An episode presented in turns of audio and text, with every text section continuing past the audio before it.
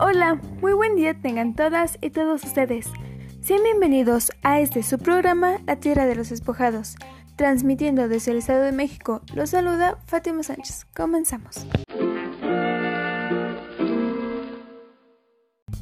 El día de hoy viajaremos al bello territorio mexicano para poder sentarnos en una de las metrópolis más importantes que hubo en Mesoamérica, la cual generó asombro y misterio en los aztecas, los cuales la integraron a su mitología. Claro, no sin antes haberla nombrado, ¿verdad? Al final la bautizaron como Teotihuacán, el lugar donde nacen los dioses. Para mí es un gusto poder compartirles una leyenda representativa de esta bellísima cultura, y esa es la leyenda del quinto sol.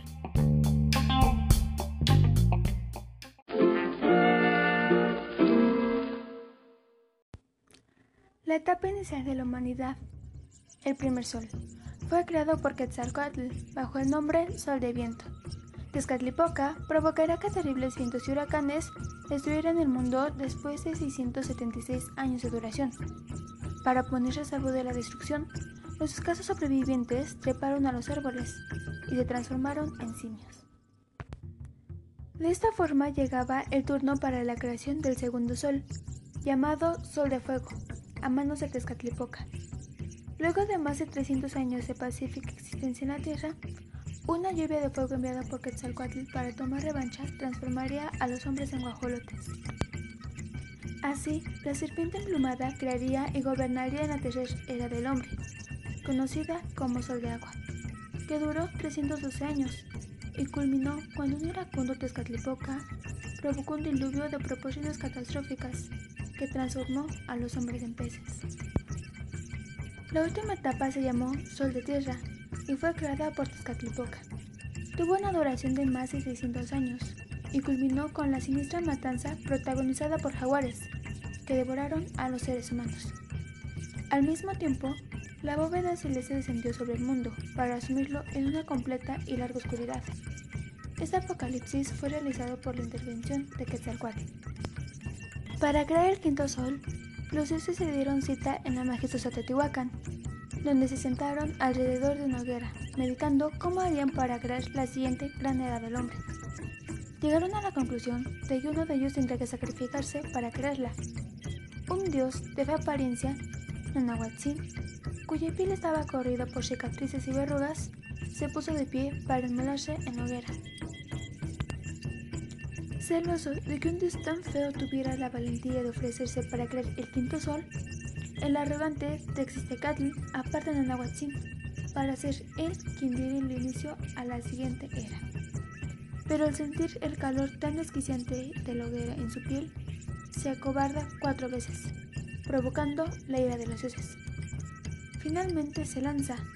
No podía permitirse el lujo de hacer enojar a los demás dioses y a verse como un cobarde cuando el Nahuatzin se había mostrado tan valiente. De esta manera aparecieron por el horizonte dos nuevos soles, dando inicio a una nueva era en la humanidad. Sin embargo, los dioses se percataron de dos cosas, que esos nuevos astros permanecen estáticos y no podía haber dos soles juntos. Así que Ecatl lanzó un conejo al firmamento para apagar a uno de los dos soles. Con ese movimiento mágico creó la luna. Los reunidos en torno a la hoguera se dieron cuenta que tenían que dar sus vidas para que el astro único no quemara con su calor a la tierra. Intercambiando una sigilosa mirada, sacaron sus enormes cuchillos de obsidiana, los clavaron en sus venas y ofrecieron al sol su sangre, dando comienzo a la tradición de los sacrificios humanos como alimento esencial para las divinidades.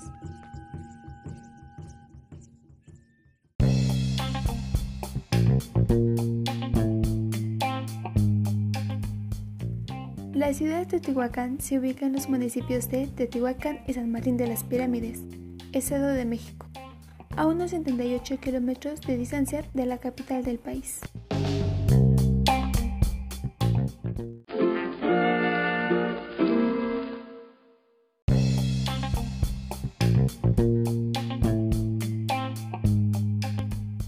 Sus fundadores eran expertos constructores con un sentido monumental de la arquitectura, eso se ve reflejado en los restos de esta cultura.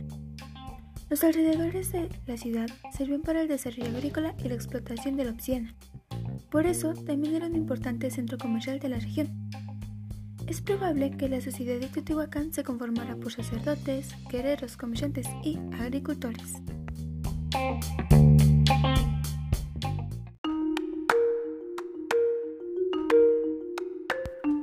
Es momento de ir a un breve corte comercial. No se mueva, es escuchando La Tierra de los Despojados. Solo aquí en 95.7.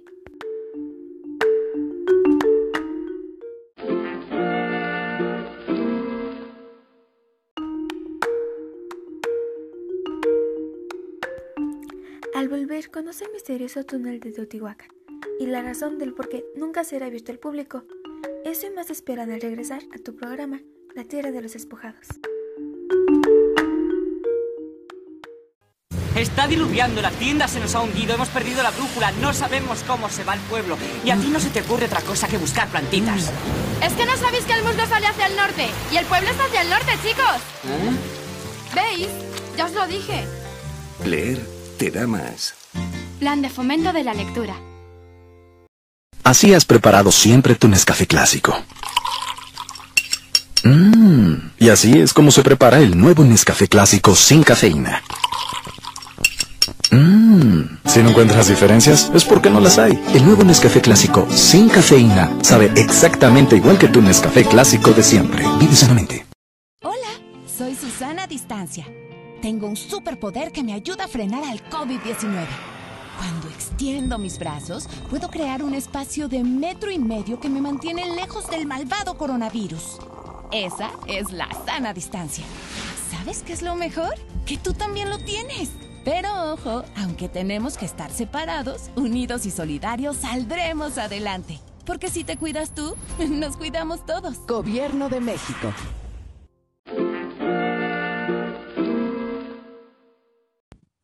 Estamos de vuelta en la tierra de los despojados. Es momento de hablar del Tlalocan, que quiere decir camino bajo la tierra. El túnel había permanecido cerrado por lo menos 1700 años, en donde han encontrado más de 100.000 objetos, como por ejemplo piedras de jade, conchas, caracoles, provenientes de Guatemala. Turquesa probablemente originaria del suroeste de lo que ahora es Estados Unidos, y objetos que pueden proceder de Oaxaca y Puebla. Además, fue la primera vez que en Teotihuacán se recuperan piezas de hule. Al final del túnel encontraron cuatro esculturas, de las cuales tres representaban a mujeres y una a un hombre. Las figuras femeninas son grandes y se encuentran vestidas, mientras que el hombre está desnudo y es más pequeño. Esto nos indica que en Teotihuacán la mujer tiene un papel mucho más importante, no solo en la estructura del poder, sino tal vez también en la religión. El túnel, para desdicha de muchos, y me incluyo, no se abrirá al público, ya que es un lugar peligroso y al ser muy estrecho podría dañarse con la visita masiva de personas. Por eso se deben tomar medidas para conservarlo.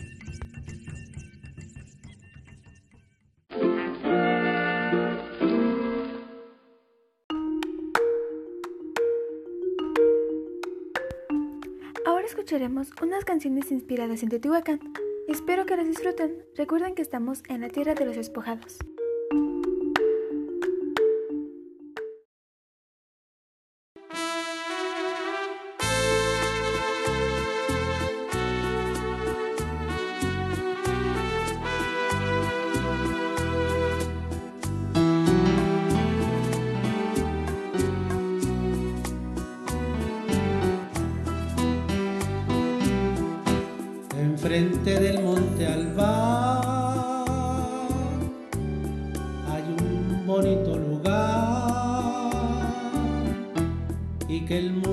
Lo conoce como Teotihuacán. Ven hermano mexicano a conocer Teotihuacán te quedarás maravillado de las cosas que aquí hay. Museo, las pirámides, muchas partes que hay que ver. te aseguro, querido hermano, que tú vas a querer volver. Teotihuacán,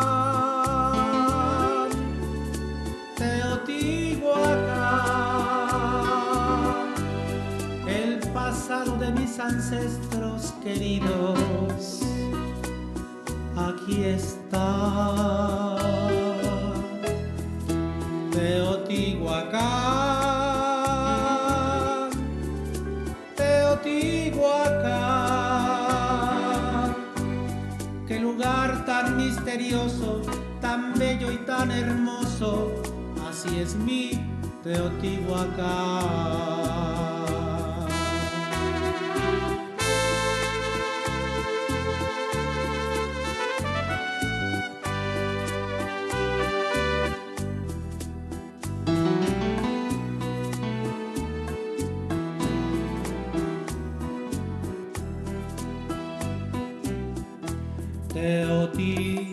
Teotihuacán, Teotihuacán, el pasado de mis ancestros queridos, aquí está. Teotihuacán,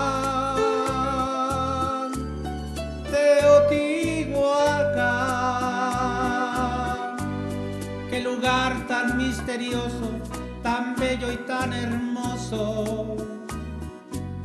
Así es mi Teotihuacán, así es mi Teotihuacán.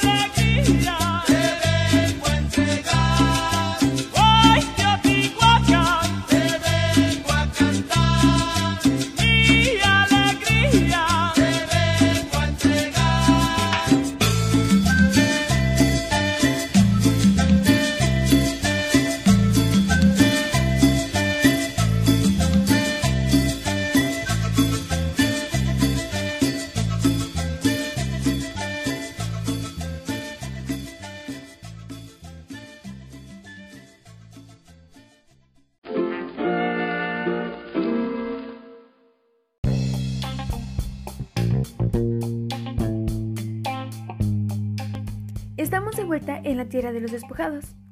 Es momento de hablar sobre una característica que Teotihuacán comparte con otras culturas mesoamericanas, y esa es la economía, ya que se sustentaba en tres ejes, los cuales eran la arquitectura, el comercio y las guerras.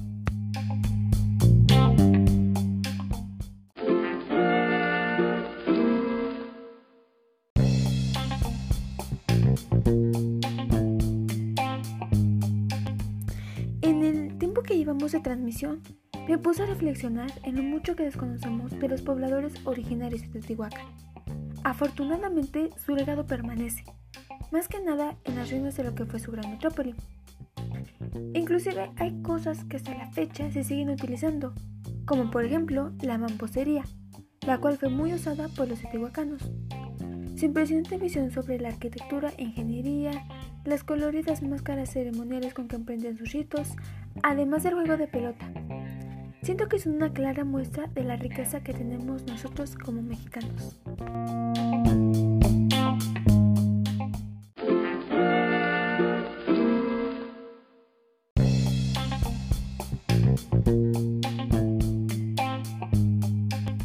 Teotihuacán se incorporó a la lista de los sitios considerados como Patrimonio Mundial por la UNESCO el 11 de diciembre de 1987.